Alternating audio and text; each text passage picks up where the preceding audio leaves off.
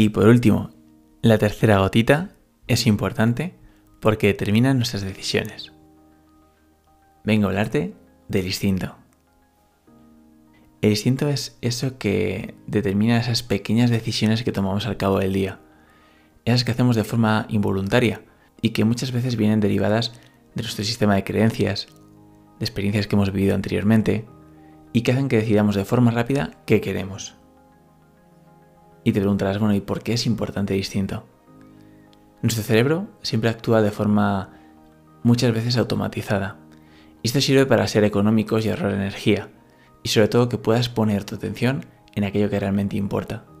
De tal manera que muchas de nuestras decisiones están sometidas a nuestro inconsciente. Y es él el que determina cuál es la decisión que tenemos que tomar. ¿Te imaginas que alguien te preguntara por algo y no recurrieras a tus aprendizajes o tus creencias para tomar una decisión? Imagínate, cada vez que te preguntaran algo, tendrías que tomar una cantidad enorme de información y sobre todo de energía y de tiempo para tomar una respuesta. Para eso sirve el instinto. Por tanto, el instinto es el que nos ayuda a tomar las decisiones rápidamente. Esas primeras decisiones que cuestan tan solo dos segundos decidirlas. Así que, cada vez que tengas dudas y no sepas bien qué contestar, déjate llevar por tu instinto, puesto que él tiene todo el conocimiento y todas las experiencias que has vivido. Y sí, puede que te equivoques, pero desde luego, él va a recurrir a toda la cantidad de información que ya conoces. Y ya como tarea, me gustaría que pensaras en cuántas decisiones de tu día a día haces uso de tu instinto. Me gustaría resumirte todo lo que hemos hablado.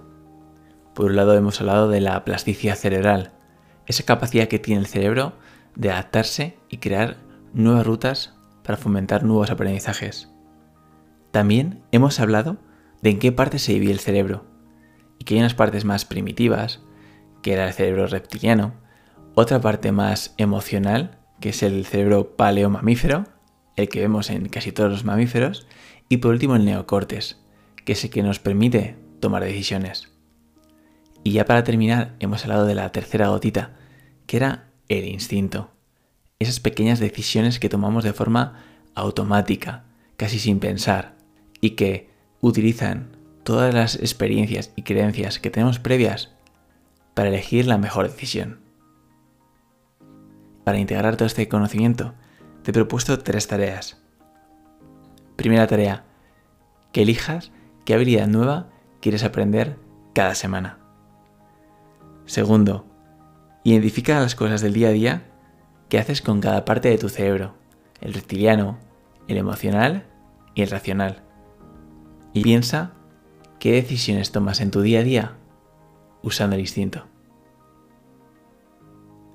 Ya sabes que me gusta hacerte una pregunta. ¿Qué uso le das a tu cerebro? Y ya para despedirme de ti, espero que termines bien el día y ya sabes, nunca nos iremos a dormir sin aprender algo nuevo.